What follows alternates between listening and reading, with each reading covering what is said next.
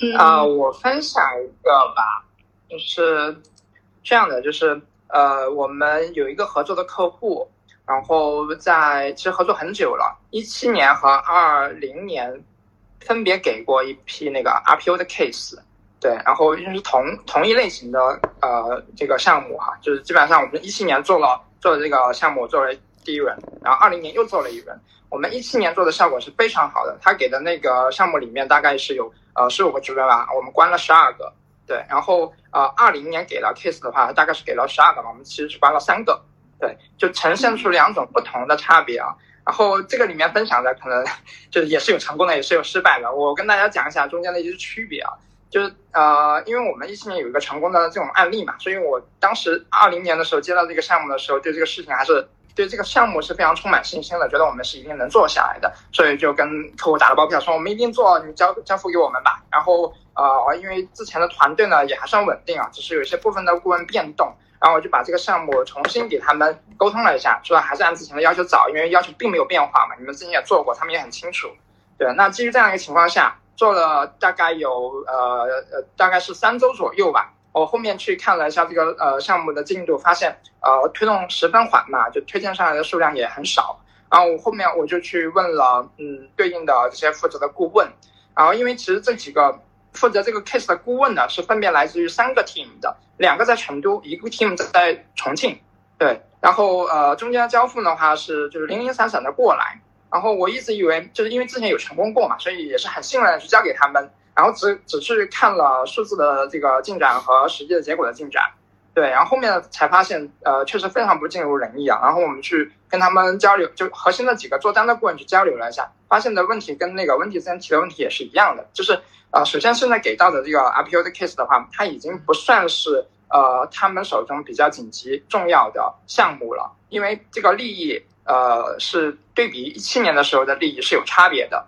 因为那个时候的话，他们能够选的项目不多。那我们给到他一个项目的时候，顾问要首先放在重点。对，那现在我们给到他的时候呢，他的项目已经非常多了。我这个项目可能从以往的九分已经跌落到了两分、三分，那他给到的精力是必然不够的。然后，呃呃呃，那基于这样的一个情况下，就是呃，我去跟客户就紧急做了一个沟通。那一呢，就是告诉客户我们在部分的城市上面有一些紧急的变故，无法给到交付。然后有部分的城市，因为我们有几个顾问还算比较有责任心，而且也比较强嘛，所以部分城市的交付还可以。那我跟他承诺，这部分城市的这个交付是那个完全能搞得定的。我们那个给他承诺一个时间，然后把这个呃 case 给关掉，然后找到那个比较有责任心的两三个顾问，然后跟他们去沟通了一下，就谈了一下心，告诉客户。告诉他们客户对这个呃项目的重视度，对吧？有效性，对吧？承诺什么时间点可以给到 offer，对吧？你什么时间点你可以关掉这个是东西，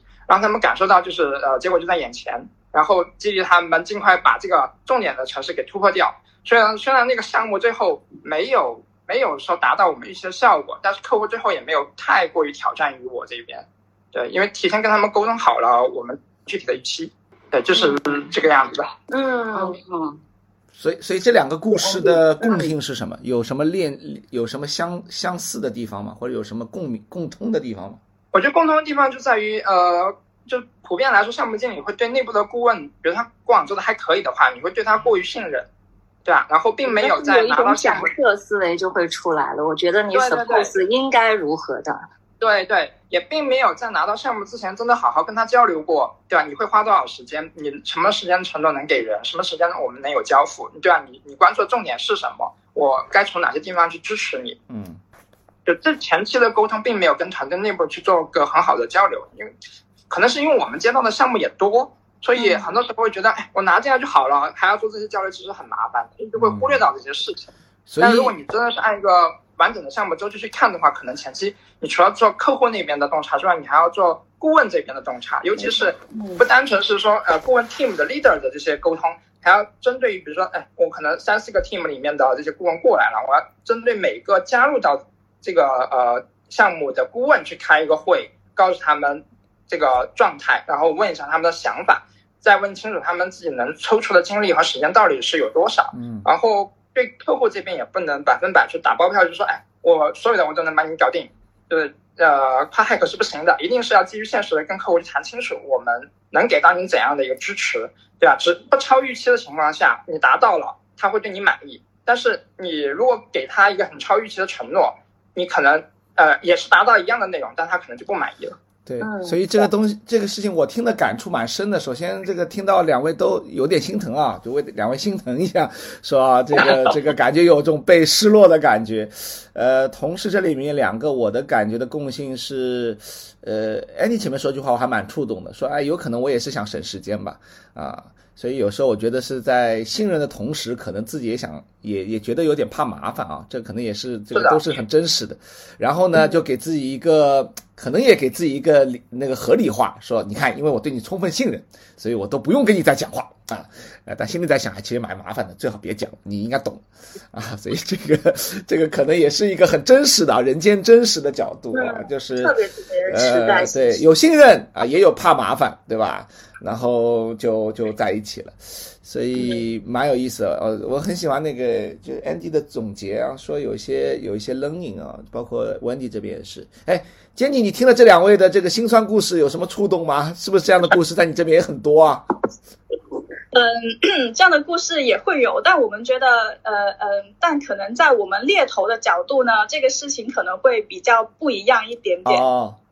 来跟我分享一下这个有什么不一样？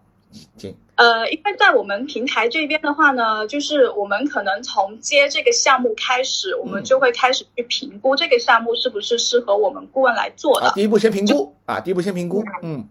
对，是的，因为我们这边会有我们顾问的一些过往的承担的数据，还有说他们推荐的一些数据的呈现，所以我们其实是很清楚知道我们的平台的实力是在哪里。哦。说，如果是接到一些我们平台的顾问没有办法去完成的一些单子，或者说那个单子它的我们判断下来它的性价比不是特别高，就我们的猎头，我们的平台顾问是赚不到钱的情况之下呢，那我们就不会去做。嗯，对。那当我们把我们认为可以赚到钱的是适合顾问的单子接下来之后，其实就是判断怎么样。啊，这些单子跟合适的顾问牵连起来，那牵连起来之后的话呢，其实就是去看他们这个呃推荐的数据怎么样啊，转化的数据怎么样啊，去帮助他们在这个 case 的运作当中去产生成绩。那在这个过程当中，如果出现问题的话呢，就可能是我们非常有信心的客户，对吧？这个告诉你说这个客户是值得做的，最后发现这个客户其实他的整体转化率不是特别好。就是可能他的推荐量很不错，他的面试也很不错，但是呢，最后 offer 就是出不来。那这个时候顾问他肯定就会不开心，他可能就说，嗯，这个当中是出了什么样的问题？是不是你们的客户不靠谱？那我们做了半天，什么成绩都没有啊？这个时候我是不是该转去另做另外一个客户了？嗯，对，那这个情。我们比较常出现的，呃，所以我刚刚说到，我们为什么会用一个数据管理的一个思维去做这个项目，也是因为我们可以提前在出现问题的时候呢，我们就稍微可以识别一下。就举个例子啊，我们有一个客户，他是呃我们新签来的一个客户，他在这呃他在呃从我们的一个推荐量到面试量。就背后的一些数据，就比如说推面比啊，嗯，然后这个呃谈薪的一个比例啊，来来看，呃各项数据都非常的不错。但是呢，我们最最后就是在一段时间的观察，发现这个客户他的谈薪的成功率是特别低的。那么这个谈薪成功率低的话呢，其实对于我们顾问来讲，它就是一个相对来说比较性价比低的一个事情。因为我前面花了那么多时间帮你去找人，然后每个人都几乎都有面试了，那面试的效果还是不错的，客户也答应 offer 了，但是这个成功率谈薪成功率居然是低的。那呃，当时这个客户的谈薪成功率接近百分之五十吧，也就是说有半的人是谈薪不成功的。那客户肯定，那我们的顾问肯定是炸的嘛。就是怎么我推荐过来的人，最后因为客呃大概率是因为客户的原因谈薪不成功。那客户那边也会说，你们给我们推荐的人为什么最后谈薪都不成功呢？你们的顾问是不是有问题呢？嗯，就那个时候还真的。挺头痛的，那我们就会去看这背百分之五十背后的原因是什么样的，然后就会去分析那不成功的百分之五十的人，他发生了什么样的问题，然后跟去了解背后所真正存在的原因，那可能。当时看下来的话呢，就是那百分之五十的人当中，有一半是因为客户给到的一个薪资范围是低于市场价的。然后有百分之呃接近三十的人吧，他是觉得说这个客户因为他是一家，嗯，就是这个相对来说规模还有名气不是特别大的一家企业，所以这个企业吸引力也是有限的。那剩下百分之二十可能就是其他原因。那我们找到这两个原因之后的话呢，就会跟顾问去聊。呃，就是在市场上面，它真实的市场价应该是怎么样的？它的价位应该要如何捋下来？然后呢，拿着这个数据去跟客户去沟通，就是说，我们其实呃这么几个月运作下来，你看我们的推荐量是不错的，我们的一面数也是不错的。然后呢，通过面试的人他也是有一定的比例的。但是在谈心这边的话呢，有五十的人被卡下来了。而这百分之五十人卡下来的原因是因为一。公司现在给到的一个薪资范围是于市场价的。第二就是客户他现在所处，呃，就是客户他现在的这个品牌知名度可能会让这个候选人的选择不是说特别的这个呃有这个偏向性。那客户他。就是可能，如果我们口头跟他讲这个事情呢，客户呃会有一点触动。但如果我们把就是过完几个月的数据都摆在他面前的时候呢，他一看就可以看出来，哎，这当中确实是有问题，然后就会，然后客户就愿意听我们的一个呃建议，把这个薪资方案给调整了。同时呢，我们也可以借这个机会呢，再跟客户去梳理他的卖点是什么，他的亮点是什么。因为如果你不梳理的话，那百分之三十的人你就吸引不过来，然后也。在每一个面试的过程当中，他必须要去不断的去跟候选人灌输他们品牌的一个优势是什么，他们的亮点是什么，然后在前期就把人选抓住了。那跟客户做完这两点之后呢，我们就会去跟顾问讲，来，你看我们已经把这个薪资得谈上来了，然后呢，客户的一个亮点我们也也也拿到了。然后这些信息我整理回来，告诉顾问说，你们愿不愿意陪我们继续做一个月？因为你只要你继续做，现在那个问题解决了，你接下来你继续推荐的人 offer 肯定就会出来了。嗯，然后当然有的顾问他可能是观望状态的，但是也有一些顾问他会愿意继续跟我们一起干。然后这么一番下来的话，其实后面我们的谈薪成功率就上来了。然后这个呃，顾问最后也赚到钱了，然后我们也赚到钱了，客户那边问题也解决了，就皆大欢喜了。OK，这里面我听到，我听到就是项目经理有一个很大的职能，就是说去推动那个流程嘛。我听到的是这个，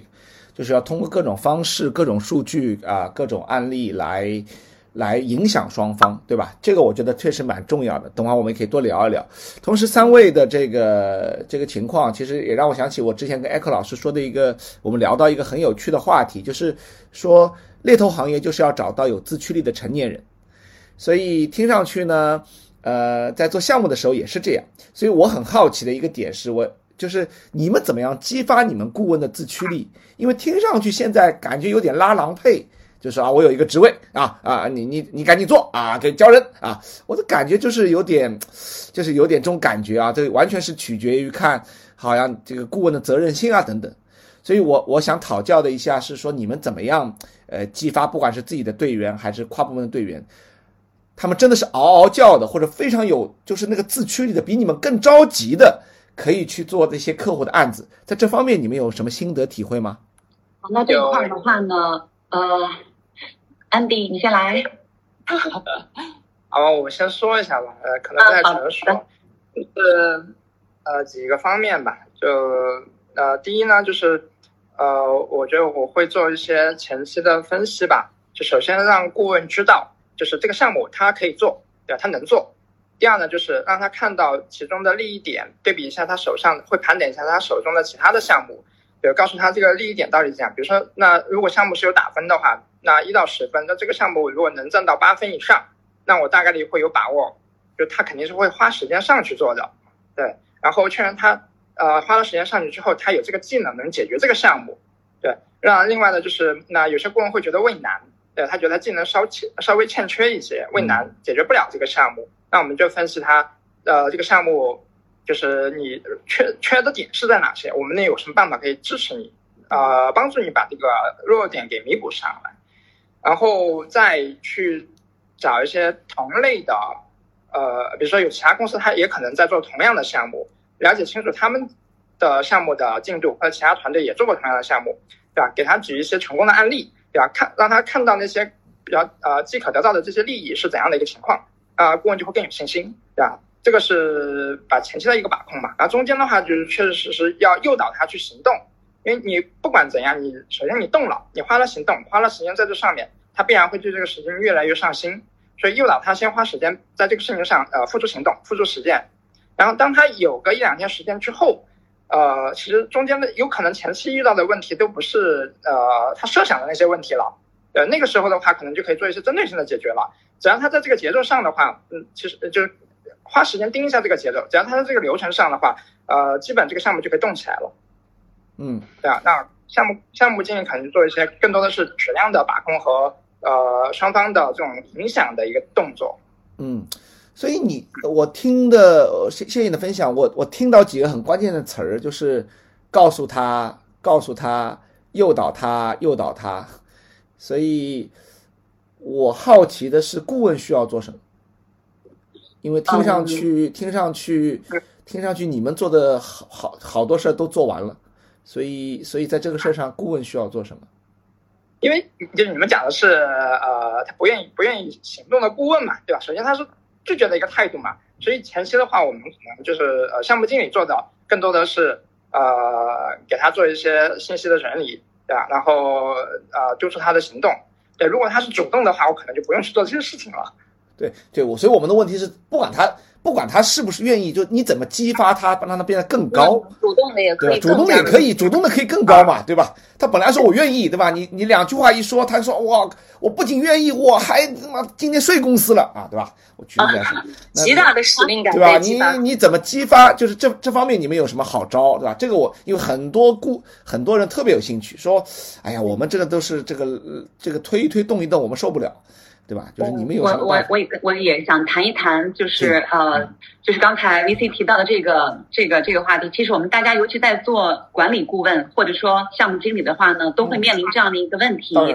呃，从我自己的经验来看的话呢，呃，我基本上在呃，就是如果不是新 BD 的客户，如果是要从新 case 开始做需求分析的时候，我基本上会拉上我的顾问一起，就是不管是电话。或者是说 face to face，那我就会把接下来要支持这个项目的顾问一起拉进来，让他直面了解这个客户他的需求、他的紧迫度，呃，客户他们的这种人文、他的价值观、他的整体的公司招聘的背景和对这个职位对于我们的一个期重的呃这个依赖或者期望的一个姿态。等于第一面的话呢，他就直接是跟我一起 face to face，或者说直面获得的，而不是由我再来去传递给他。因为我的呃认知的话呢，其实项目管理的过程当中也是一个人员培养的过程。对，所以就是在整个的项目开始。那我们在项目组的小伙伴他就要引 e 进来的。那在项目里边可能会有一个人参与，或者有两个人参与，取决于项目的大小。但大家会有一个明确的分工。那在这个分工线上的话呢，每个人都有自己的职责。那如果你比方你是 sourcing，你没有产出相应的 candidate，那 consultant 基于什么来去跟面试来产生相应的 potential 的这些候选人？那最终来讲的话呢，客户拿什么来去推进到业务线来去进行面试？所以的话呢，就是第一点呢，是要让大家有这种知情和来自于客户端直接的这种紧迫度。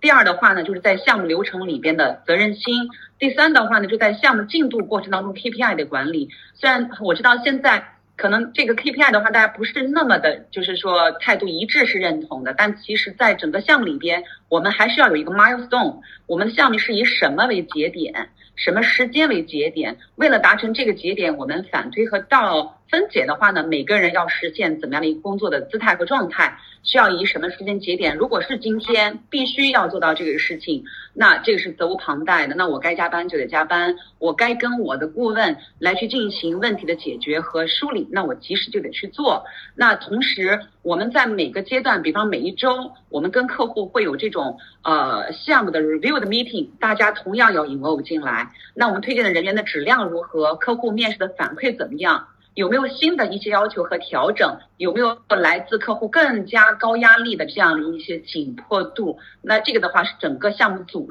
需要去全面面对的。并且的话呢，就是说，接下来我们怎么样去推进下一步的项目计划？以什么 milestone 为节点？我们怎么来去做？所以在这个项目管理的过程当中，也是一个练兵的过程当中，我们需要让我们的不管是 AC search consultant 还是 researcher，他要有机会能够感受和接触到这些客户端，他要知道作为。Leading 的 consultant 和项目经理，他在承担怎么样来自客户的一个期许和压力的？这样的话呢，大家这个责任心就会更提起来。另外第三点的话，就是内部我们自己关于 milestone 和 KPI 的管理和倒推一定要明确出来，不能随时变换，嗯，或者时有时无啊。今天我是有这个要求的，明天我已经没有了。而且像我最开始讲的，因为我们都是多项在进展，多项目进展的话呢，就意味着不同的。Research 也好，AC 也好，顾问也好，maybe 还在不同的项里边。那大家对于不不同的项目都有怎么样的一些承诺和 commitment，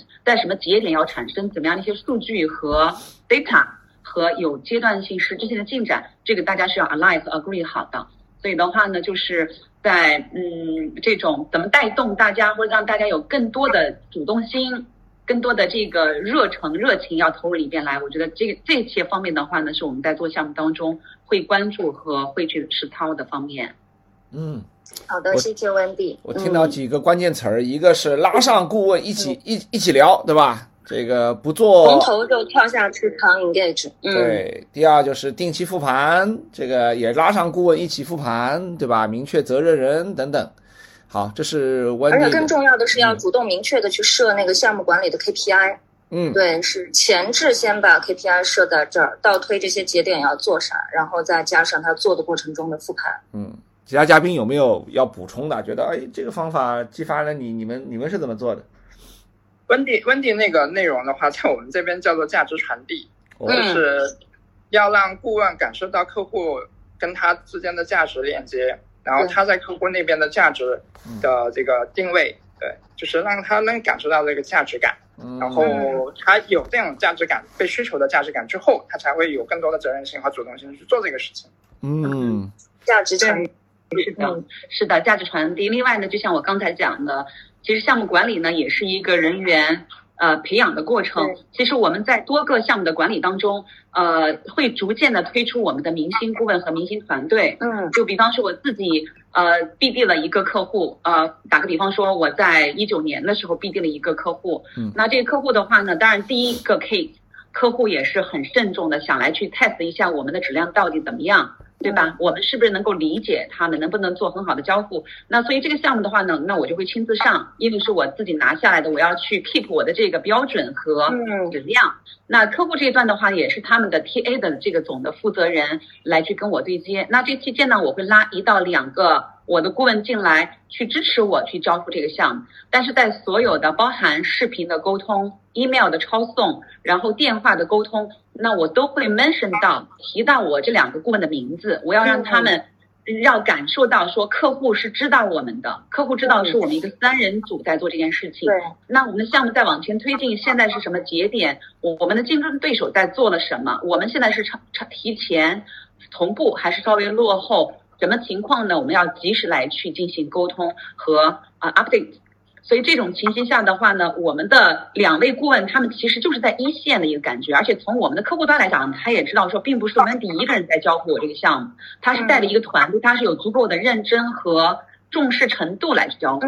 所以的话呢，在第一个项目还没有成功的时候，他们就已经给到了我们第二个关键项目。第二个关键项目的话，其实我就会把我支持我第一个项目的两个顾问其中一个。拎出来，他来做对接，我和另外一个顾问做他的 backup 来做支持。所以在这种情形下的话呢，因为这个 TA 的 head head，他会有十几个 recruiter 来去支持不同的业务线。随着每个 recruiter involve 进来，我这边逐渐去支持这个这个大客户的这个顾问团队达到了六七个人，基本上每个人都可以做一线来去支持。那背后的话呢，就是我们有大量当然数据库也好，我们这个六七个人的项目组团队可以彼此去 back up，来在 search 推进和整个的管控方面，包含信息的互相交织方面，提供更多的支持。那最终来讲，一九年到了现在，这个客户从第一单变成了我们现在可能在两年的时间就要 close 将近三十个 case 的一个非常重要的大客户。但是更让我开心的就是说，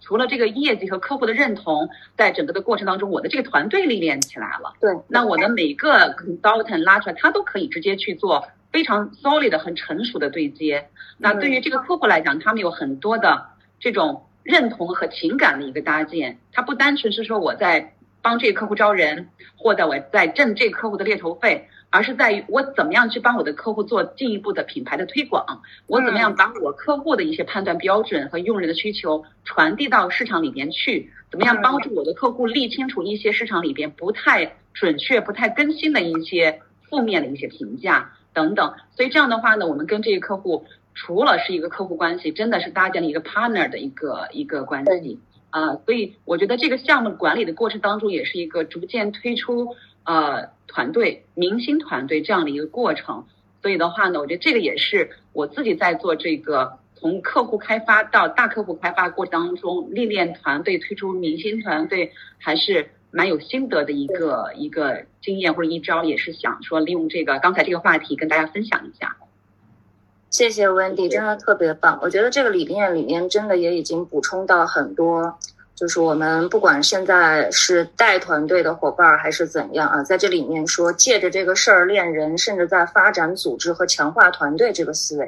其实真的是可以一鱼多吃的。就千万别把项目管理这个事儿只是当成集合了一帮小伙小伙伴大家一起做单子，那就真的变成工头了。对，一这样的话呢，整个组织就没有办法去发展，人员没有办法得到提升，那这个 leader 就会真的是很忙很累。哎，我刚听你那个故事，我就想到几句话啊，就如果总结下来，破冰时期亲自上，对，先锋队员全程在，边做业务边传承，伙伴关系逐步赢，真的是我产生那个画面感了，真的特别特别棒，Wendy 你这样，这个才女 echo 这个总结的太到位。嗯，我我的感受反正就是借假修真，借势修人啊。案子也是真的，当然也可以是假的，但这个当中可以修到很多的关系，包括这种历练嘛。呃，同时，但是这里面源头怎么激发呢？因为大家都想打造明星团队，但有的时候就是就是这个承诺跟契约起不来，就大家的这边界感，在我看来就是边界感不够清晰。因为我们做很多咨询跟培训，你会发现，呃，顾问跟项目经理之间的项目经理之间的这个边界感是很很模糊的，就是你知道，有人甚至跟我讲说，他们拉了个群，拉了个群说，然后就介绍给把把顾问介绍给客户，顾问也说好，然后顾问就再也不发声音了，然后顾问发什么事情就跟经理说啊，我这个这个这个，然后经理再去背锅，所以你会发现，永远就是说说好的事儿永远不会做。到最后呢，就是谁着急谁负责，就是你忍不住你就跳出来，你就去你就去你就去这个背黑锅擦屁股，然后顾问呢，反正就跟你说我不行或怎么样，所以很多人是很头疼的，就是说我们明明说好了，但你又不去做，这里面是我没做吗？还是你没有做？所以这里面有很多动力的问题，在我看来是动力的问题，就是承诺边界，还有就是大家的这个责任。所以在这方面，你们有什么心得吗？或者说，怎么样激发更好的激发我们的员工的自驱力，或者是承诺度，或者是他们的责任心，是真正的激发他们，让他们能够，就是说，不管做得出做不出，但是他们他们能够出来，就是说能够担当起这样的一个责任，该就是面对这个客户也好，或者是呃对这个结果有这个责任心也好，啊，这个是很多人提的问题，所以我还是代表他们来问一下。you